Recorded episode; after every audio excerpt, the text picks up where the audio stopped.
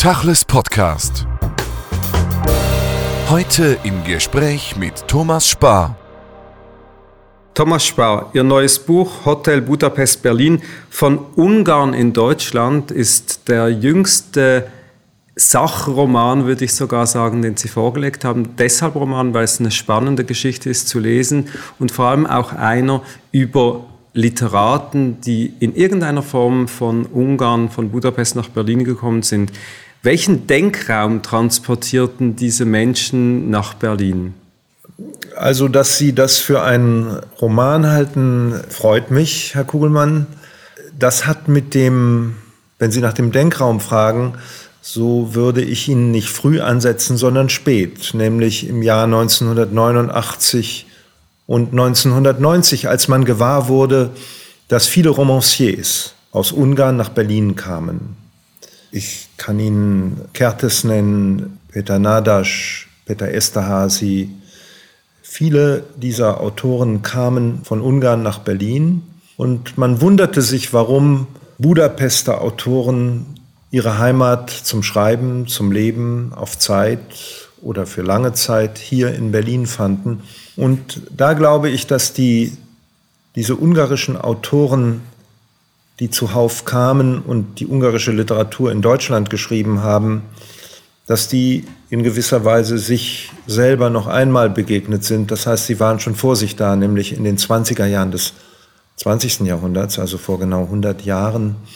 Sie waren hier in Gestalt von Georg Lukasch, von Bella Bartosch, von Balasch, äh, von anderen ungarischen Emigranten, die sehr stark die 20er Jahre in Berlin geprägt haben. Ich würde sogar von einem ungarischen Jahrzehnt ausgehen.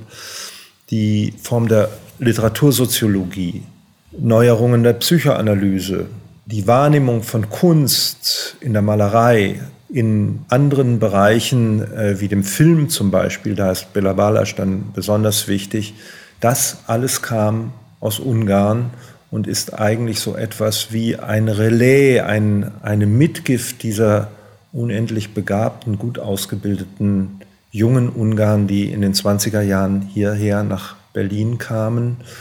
Nach Berlin, aber auch nach Weimar und Kunst, Literatur, Malerei, äh, das Theater, durch Max Reinhardt dann vor allem gefördert und vor allem den Film ganz entscheidend geprägt haben. Sie beschreiben ja viele Biografien, viele Leben und Brüche in Leben, die entlang der Weltgeschichte natürlich sich abspielen. Und im Titel Hotel Budapest deuten Sie ja an, dass es eigentlich alles ein wenig auf Zeit und ambivalent ist. Sie beschreiben das auch, aber was ist diese Ambivalenz und was ist eigentlich diese auf Zeit Komponente?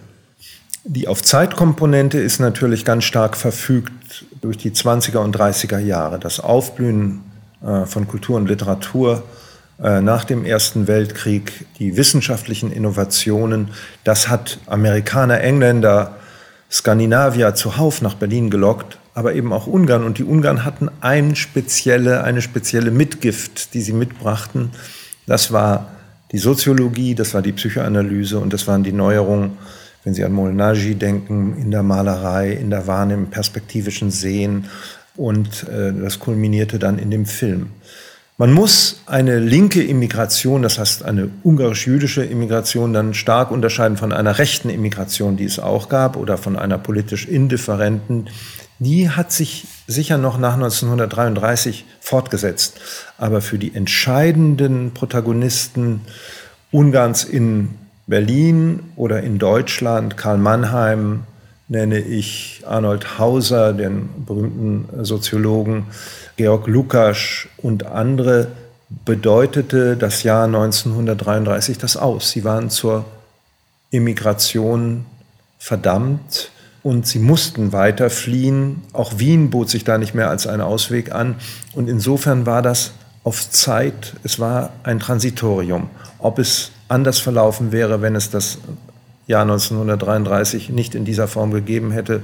Das können wir uns bei vielen Fragen, äh, auch hier bei diesem ungarischen Berlin. Wahrscheinlich hätte das noch eine ganz andere Blütezeit erlebt. Sie haben das Stichwort genannt, linke jüdische Emigration, als ob das ein Stand-in-Begriff ist, der gegeben ist. Es ist auffallend, dass sehr viele jüdische Biografien da vorkommen. Muss ja nicht unbedingt der Fall sein, wenn man schon, wie Ihr Buch das macht, in der K&K-Zeit beginnt.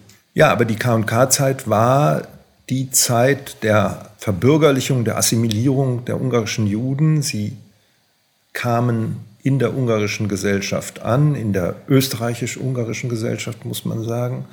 Sie legten großen Wert auf Bildung, Ausbildung, auf ein Universitätsstudium, auf die Kenntnis vieler Sprachen und das war die Voraussetzung für die Emigration. Das heißt, man emigriert ähm, äh, auf hohem Standard, also jedenfalls äh, vielleicht nicht materiell, aber ideell und geistig. Und das war die Voraussetzung. Insofern hängt das eng miteinander zusammen. Sie beschreiben ja auch eindrücklich, dass eben nicht nur die Elite kam, es kamen ja viel mehr Tänzerinnen, äh, Hilfspersonal und so weiter, Leute und Menschen, die in großer Armut hierher gekommen sind, nach Berlin. Dieses Hotel Budapest Berlin findet auch in einer Episode oder in einem Kapitel in äh, Ihrem Buch eigentlich eine eindrückliche Wendung, nämlich diese Kritik von George Lukas äh, am Hotel Abgrund, eigentlich sozusagen an der Frankfurter Schule. Und das, wenn man es liest, versteht man äh, sehr gut. Und doch, vielleicht können Sie das nochmals aufschlüsseln, weil um was ging es in dieser Kritik, in dieser Zeit? Wir sprechen nachher über Lukas dann nochmals inhaltlich, aber was war es? Georg Lukas hat in den, als seine Theorie des Romans Anfang der 1960er Jahre ein epochales Buch neu aufgelegt wurde, hat er ein bitteres Vorwort verfasst zur Rezeptionsgeschichte dieses Werks und hat Theodor Wiesengrund Adorno als dem Protagonisten der Frankfurter Schule vorgeworfen, er wohne eigentlich oder er sei im Grand Hotel Abgrund abgestiegen und genieße die Negativität der kapitalistischen Welt, indem er ihre Verworfenheit, äh, ihre Unzulänglichkeit beschreibe, indem er sie kritisiere, aber dass sich es dennoch wohnlich gemacht hat. Das Interessante ist, dass dieser Begriff des Grand Hotels Abgrund auf das Jahr 1933 zurückgeht, wo Lukas in einer anderen Kritik gar nicht gegen Adorno, der damals noch ein junger Philosoph und Soziologe war, der übrigens Lukas sehr verehrte, diesen Begriff dort schon verwendet hat, also auch den Hotelbegriff. Das hat mich eigentlich auch auf den Begriff des Hotels Budapest gebracht, weil ich gedacht habe, es ist ja merkwürdig, dass ein Ungar, der so oft in Hotels gelebt hat wie Georg Lukas, dieses Grand Hotel Abgrund ähm, sich ausgedacht hat. Wenn man das Verhältnis von Lukas und Adorno betrachtet, muss man sagen, es ist das Verhältnis von Lehrer und Schüler. Adorno war besonders durch die Theorie des Romans, aber auch durch das bedeutende Buch von Lukas, Die Seele und die Formen, schwer und nachhaltig beeindruckt von Georg Lukas, von seinen Schriften. Er hat ihn in den 20er Jahren auch in Wien einmal getroffen. Und das endete dann in einem Zerwürfnis in den 50er und 60er Jahren, als Lukas in der Volksrepublik Ungarn lebte und Adorno ihm sowjetische Denkerei vorgeworfen hat. Sicher auch nicht ohne Grund hat er diesen Vorwurf erhoben. Aber diese Auseinandersetzung zwischen diesen beiden bedeutenden Denkern äh, und Philosophen Lukas auf der einen Seite und Adorno auf der anderen, scheint mir ein bedeutsames Kapitel zu sein. Und da spielt das Grand Hotel Abgrund eine wichtige Rolle. Aber man sollte bei dem Grand Hotel Abgrund das äh, nicht ganz so prächtige, sondern gerade wie Sie es schon gesagt haben, äh, als Sie von der Armut der ungarischen Emigranten sprachen, die man sich gar nicht groß genug vorstellen kann, äh, der allermeisten, da ist es das nicht so bedeut nicht so prächtige Hotel Budapest. Ein Hotel vielleicht mit einem, manchmal auch zwei Sternen. Wenn man das von den Namen löst, die Denkmodelle und auch das Buch nochmals sich vor Augen führt. Lukas nimmt ja eine zentrale Rolle in ihrem Buch rein, auch um verstehen zu können, wie er gedacht, was er geschrieben hat. Er hat ja eine extreme Position auch eingenommen in seiner Welt und wurde oft konfrontiert, selbst dann von seiner Nachfolgerin Agnes Heller in Ungarn. Dieses äh, Denken von Lukas, wie ist das verbunden mit Budapest und Ungarn für diese Zeit? Das ist eine sehr interessante Frage. Lukas ist so zu Hause gewesen im Deutschen, in der deutschen Sprache, in der Tradition, dass man immer wieder danach fragen muss, was ist eigentlich an ihm ungarisch? Er hat beide Sprachen gleichermaßen gut beherrscht, er hat auch von der einen Sprache in die andere übersetzt oder in dieser Sprache gleich geschrieben. Aber er ist sicherlich der Repräsentant dieses österreichisch-ungarischen, also der, der Egalität deutscher Tradition und ungarischer Tradition. Und ich würde sagen, die ungarische Tradition liegt sicherlich in der Frage nach dem Prinzipiellen. Also man hat nicht nur Filme geschaffen, angeschaut, sondern auch noch eine Filmtheorie äh, geschaffen. Man hat nicht nur Romane geschrieben und gelesen, sondern man hat nach einer Theorie des Romans, nach einer The Soziologie des Romans, man hat nach dem sozialen Stellenwert von Gedichten gefragt, nach der historischen Signatur ihrer Entstehung. Man hat eine, man hat ganz prinzipiell ähm, resoniert über das äh, Verhältnis von Form und Inhalt. Äh, in, Lukas sagt ja, jeder literarische Inhalt finde eine Form und die Form zeige das Soziale in der Kunst an. Das ist ein bahnbrechendes Theorem gewesen. So etwas ist ganz eng eine genuin, jedenfalls in Ungarn beheimatete Tradition durch den sogenannten Sonntagskreis. Der Sonntagskreis war schon in den frühen Zehnerjahren gegründet worden in Budapest. Da kamen Studenten, Professoren, Künstler zusammen und haben ganz grundsätzliche Fragen erörtert, äh, philosophische Fragen. Die meist erörterte Frage war die der Liebe, aber auch des Zusammenhalts einer Gesellschaft und so. Also leider ist da nicht so viel überliefert von diesen Diskussionen, aber man kann das rekonstruieren. Und alle Protagonisten oder die allermeisten Protagonisten, Lukas, Balasch, äh, Hauser, ähm, äh, wen immer sie dort nehmen, von denen dann, die später dann berühmt wurden, auch Karl Mannheim, waren Mitglieder dieses Sonntagskreises. Von den Frauen, die wollen wir nicht vergessen, Edith Guillaume Roy, äh, die dann später eine Psychoanalyse entwickelte der Kinder, äh, vor allem ähm, auch einen therapeutischen Ansatz, äh, wie man Trauma bewältigte. Und Julia Lang, die Frau von Karl Mannheim, hat auch eine bedeutende Rolle gespielt. Also auch Frauen waren in diesem Sonntagskreis und haben einen bedeutenden Beitrag dafür geleistet. Also ich würde das Ungarische in dieser historischen Entwicklung aus dem Sonntagskreis von Budapest, dann nach Wien, aber vor allem nach Berlin sehen. Eine spannende Episode, von der ich gar nicht wusste, war diese Konferenz, diese Begegnung zwischen Lukas und Karl Jaspers in Genf nach dem Zweiten Weltkrieg. Und da prallen ja die Denkmuster aufeinander, der Existenzialismus von Karl Jaspers und die Theorie von Lukas. Jaspers wirft ihm eine Totalität vor, die er nicht halten könne. Und wiederum Lukas sagt, nein, sie ist eigentlich die letzte Konsequenz dessen, was wir hier denken sollen da prallt ja das aufgeklärte Deutschland auf, ich würde jetzt mal schon sagen, auf ein extremes Ungarn.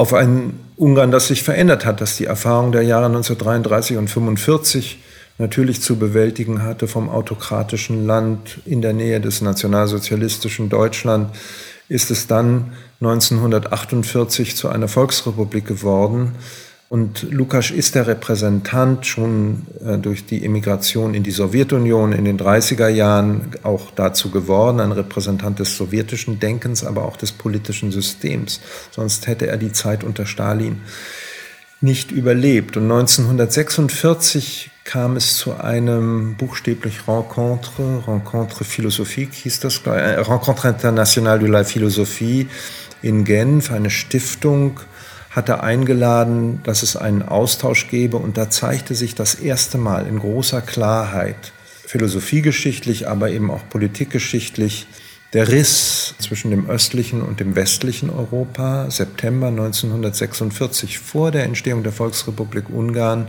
Georg Lukas verficht das Modell der marxistischen Deutung einer Totalität der, in der Erklärung aller Phänomene, Ableitung aus der Ökonomie gegenüber einem existenzialistischen Ansatz von Karl Jaspers, der sagt, wir können diese Totalität gar nicht erfassen. Wir müssen uns mehr auf das Individuum konzentrieren und die Bedingtheit seines Blicks, aber wir dürfen nicht in Totalitäten denken. Eine hochinteressante, ganz spannende Auseinandersetzung, die überliefert ist, weil eifrige Stenografen das mitgeschrieben haben. Überhaupt was sehr interessantes. Stephen Spander war aus England angereist. Georges Bernanos hat äh, für die Franzosen teilgenommen. Also eine, glaube ich, geistesgeschichtlich einmalige Zusammenkunft am Ufer des Genfersees und eine Konfrontation zwischen zwei Männern, die beide noch im 19. Jahrhundert geboren wurden. Interessant ist die Biografie oder die ganzen Schilderungen, die Sie im Buch teilen über Peter Sondi. Sondi ist ja später geboren und hat andere weltgeschichtliche Brüche erlebt. Wie hat er ähm, sozusagen diesem Berlin dann sein Ungarn sozusagen definiert?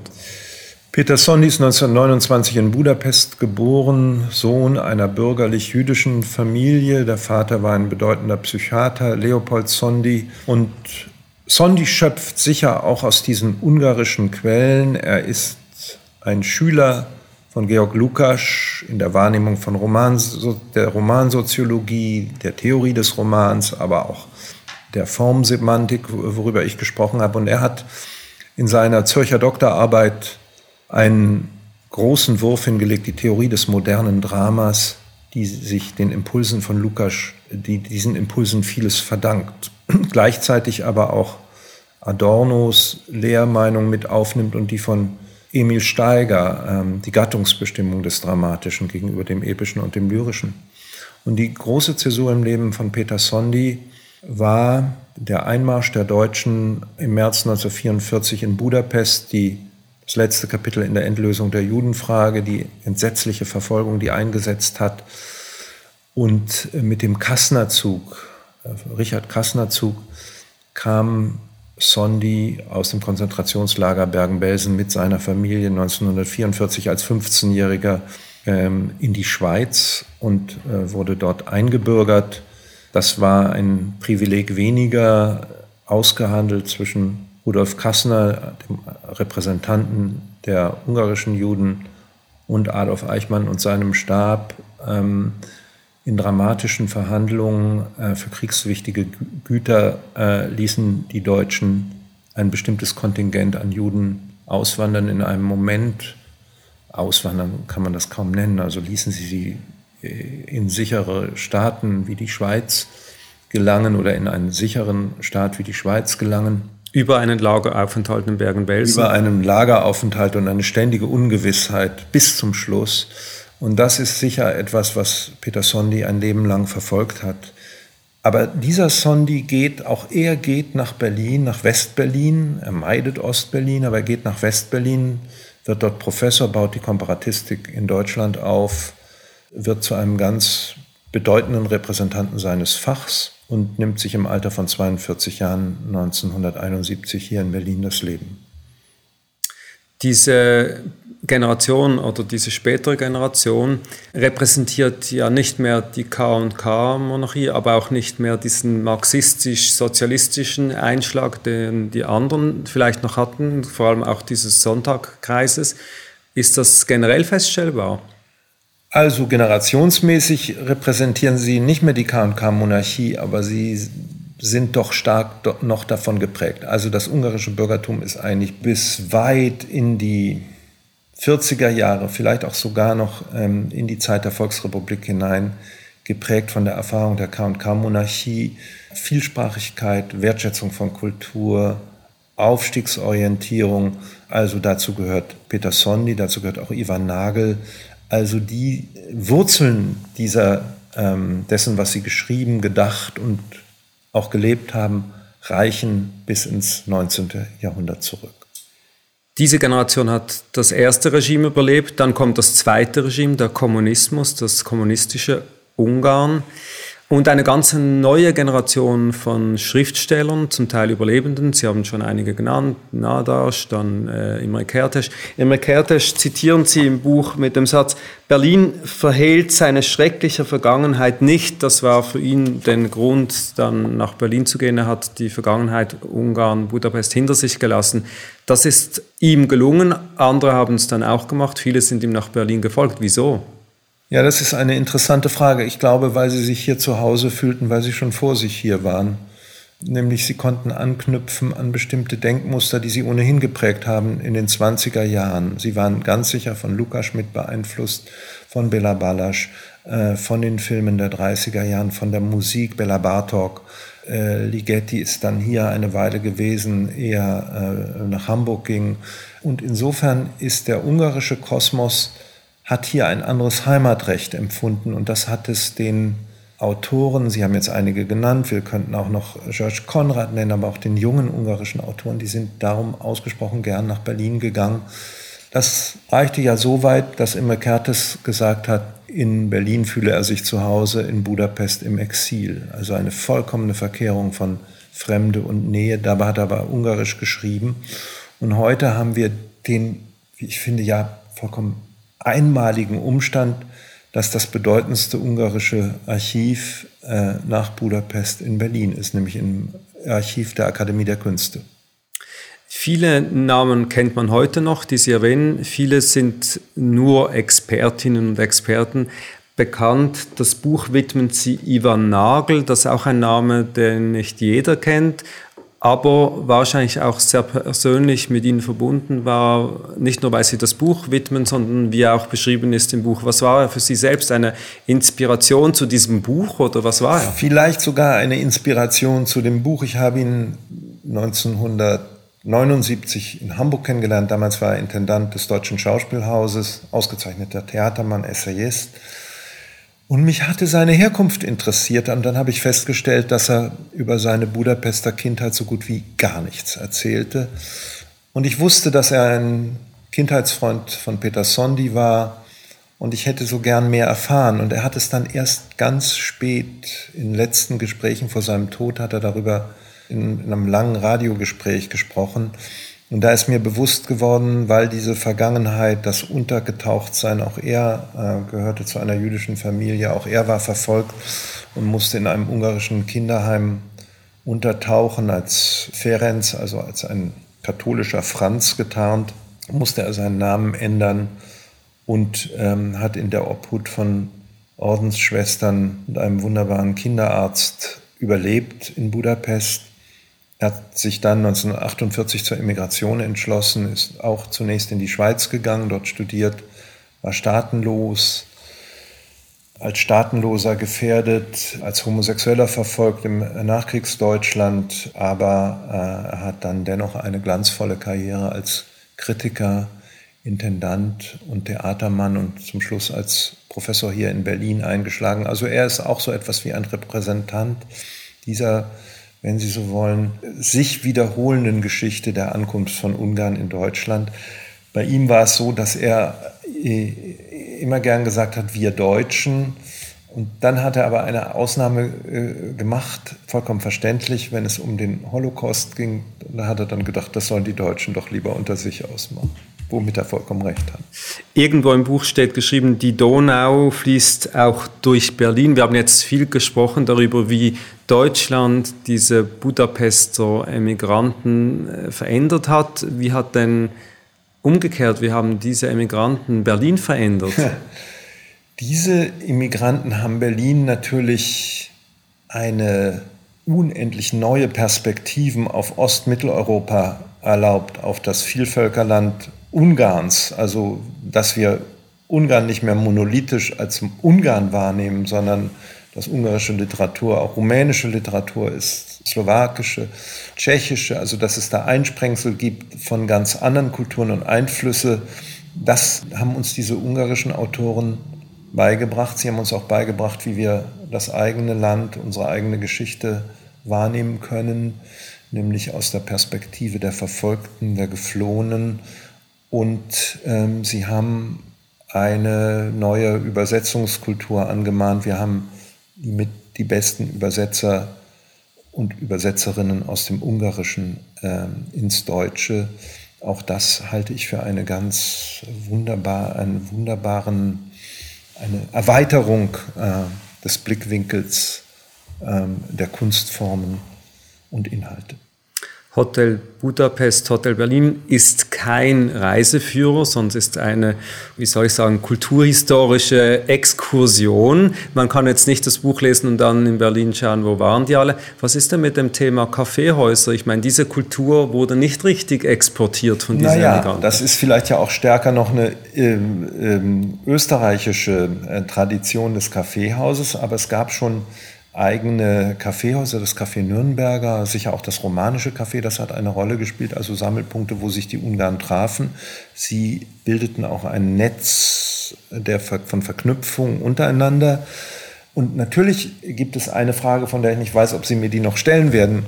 Äh, vielleicht werden Sie sie mir noch stellen, wie nämlich die Ungarn, die in Deutschland waren, dann zurückgewirkt haben in Ungarn. Und das ist ganz interessant. Es gibt eine Budapester Straße in Berlin, es gibt eine in Hamburg, es gibt eine in Dresden, es gibt eigentlich in allen, in Rostock auch, wo ich gerade war. Also es gibt in vielen Städten Budapester Straßen. In Budapest gibt es einen Berliner Platz und keinen so prominenten Platz. Also ob es da so eine Rückkoppelung gibt von Deutschland, also sagen wir von diesem ungarischen Berlin zurück in Budapest, da weiß ich zu wenig. Das ist vielleicht dann noch ein anderes Thema. Aber das Kaffeehaus ist sicherlich nicht so sehr eine ungarische Domäne als jedenfalls in meiner Wahrnehmung eher eine österreichische. Die Frage hätte ich nicht gestellt, aber eine andere, nämlich wie spiegelt sich dieses heutige Ungarn, äh, das Ungarn unter Orban, in dieser ganzen Vorgeschichte, die Sie hier in diesem Buch beschreiben und wo stehen wir, wenn wir fragen, wie wirkt das ins heutige Ungarn zurück? Also das heutige Ungarn schöpft gerade unter Orban natürlich aus den trüben Quellen äh, des autokratischen Horthy-Regimes, des Reichsverwesers äh, der Jahre 1920 bis 1944, also fast eines Vierteljahrhunderts.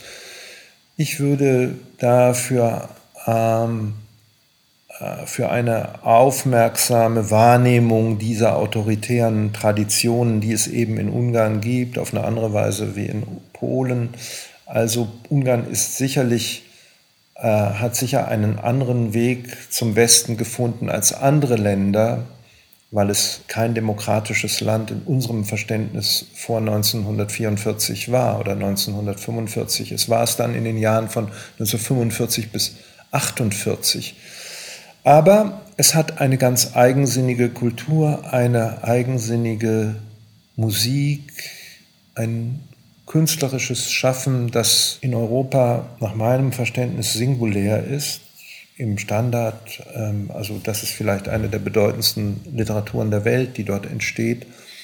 Und insofern ist Orban eine Episode in einer langen Tradition, die aber auch Gegenkräfte bereitstellt. Also Agnes Heller verdanken wir, wie ich finde, messerscharfe politische Analysen des Zustands von Ungarn. Sie hat sich dennoch dazu entschlossen, dort zu leben. Ungarn ist äh, ein Kernland des Kulturkontinents Europa, wenn man das so nennen kann. Man kann Europa gar nicht anders als kulturell verstehen, aber betonen wir es des Kulturkontinents Europa. Darum ist also jeder Gedanke, ähm, Ungarn aus der EU auszuschließen, historisch vollkommen verfehlt. Orban nennt ja Ungarn eine alliberale Demokratie. Genau gegen das hat Agnes Heller angekämpft. Sie hat das Feudalsystem, das er neu errichtet hat, massiv kritisiert. Agnes Heller unterscheidet sich aber von einigen, die sie im Buch erwähnen und die dieses Orban-Regime noch erlebt haben.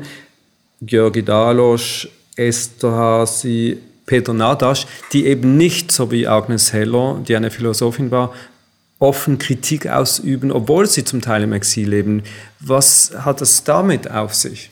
Mit diesem Schweigen der prominenten Elite, die allesamt auch jüdisch sind, zum Teil im Exil leben und dennoch nicht aufbegehren in ihren Schriften offen gegen das System. Naja, also Dalosch ist, glaube ich, schon sehr kritisch äh, gegenüber, dem, gegenüber Orban.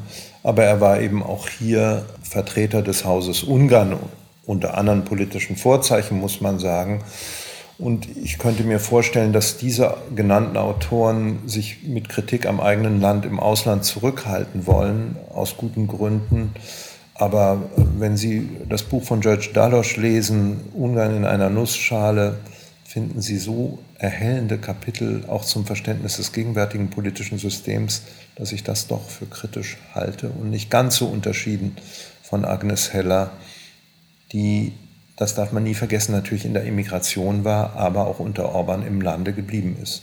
Die in der Migration in New York war, in Amerika lebte, aber Australien, sie, auch. Australien, aber sie verhandelte eben nicht nur Ungarn, sondern Europa. Und die Gefahr, dass von Ungarn ein Europa ausgehen könnte, das eben gesamtheitlich aliberale Tendenzen einschlägt. Diese Gefahr hat sie gesehen, die anderen kümmern sich da nicht so darum. Nein, das würde ich, wie gesagt, also bei Dalosch oder Konrad oder so, die haben das ja sehr stark doch gesehen und auch die jüngeren Autoren, äh, Teresa Mora zum Beispiel, wenn sie auf Ungarn zu sprechen kommt, wird sie ganz schlecht gelaunt, aber die haben vielleicht dann doch ein tieferes Verständnis dieser autokratischen Tradition, die fester verankert ist in Ungarn, die tatsächlich eine Gefahr dafür äh, darstellt, nämlich die Gefahr, autoritäre Regime zu propagieren, eine illiberale Demokratie, also eine im Grunde äh, von Horthy, ein von Horthy geprägtes Staatsverständnis, das vollkommen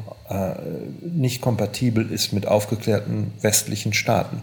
Diese Gefahr sehe ich in der Tat auch und dagegen werden oder treten diese Autoren mehrheitlich jedenfalls an. Ich kann Ihnen auf Anhieb keinen einzigen namhaften ungarischen Autor oder eine Autorin nennen. Auch keinen Musiker oder eine Musikerin oder einen Filmschaffenden oder überhaupt eine Künstlerin, die sich mit Orban solidarisiert. Keinen einzigen. Gibt es vielleicht, aber bekannt sind sie nicht. Hotel Budapest Berlin ist ein Kaleidoskop von Namen, Geschichten, fasziniert zu lesen und auch nochmals Zusammenhänge ganz neu zu verstehen. Es ist aber auch ein Spiegel eben nicht nur von Berlin und Budapest, sondern von Europa im 20. Jahrhundert schlechthin.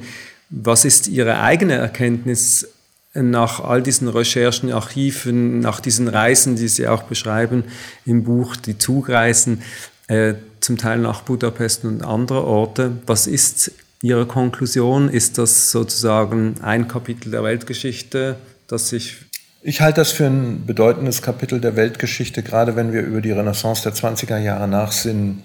Ähm, verschüttete Tradition kann man da einiges entdecken. Insofern wäre mein Fazit auf nach Budapest.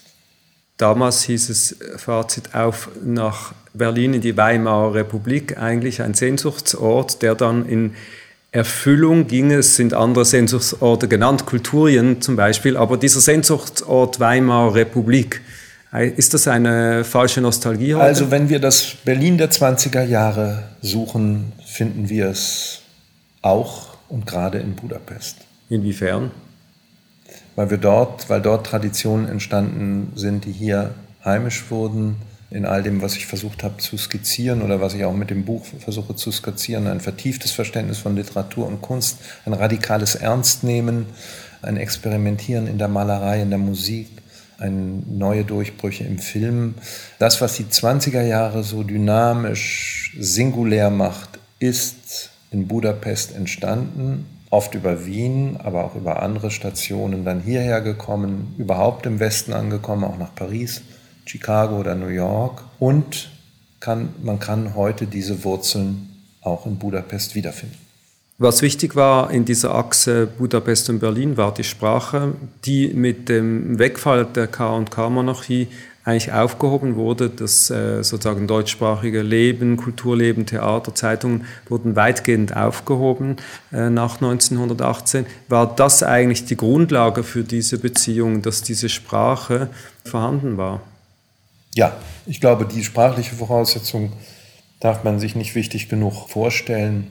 Menschen außerhalb Ungarns, also nicht Ungarn, beherrschen selten das Ungarische, ich jedenfalls nicht, was ich sehr bedauere, aber ich kann es ja noch lernen, während umgekehrt die Ungarn alle vorzüglich in der Regel Deutsch sprechen Und ähm, der Zürcher Germanist Ladislaus Löb hat mir in einem Gespräch kurz vor seinem Tod noch gesagt, Englisch war die Sprache, die Sehnsuchtssprache der westlichen, des Aufstiegs in den Westen, des Ankommens. Französisch die Sprache der Diplomatie. Da hat er eine Pause gemacht und ich habe gefragt, und das Deutsche? Da hat er gesagt, das war das Zuhause. Und somit war eigentlich das Exil letztlich das Zuhause, wie Sie es vorhin in, im Zitat von Imre Kertész gesagt haben. Hotel Budapest, Berlin von Ungarn in Deutschland, erschienen im Bernberg Verlag. Thomas Spar, vielen Dank für das Gespräch. Ich habe zu danken. Tachles Podcast.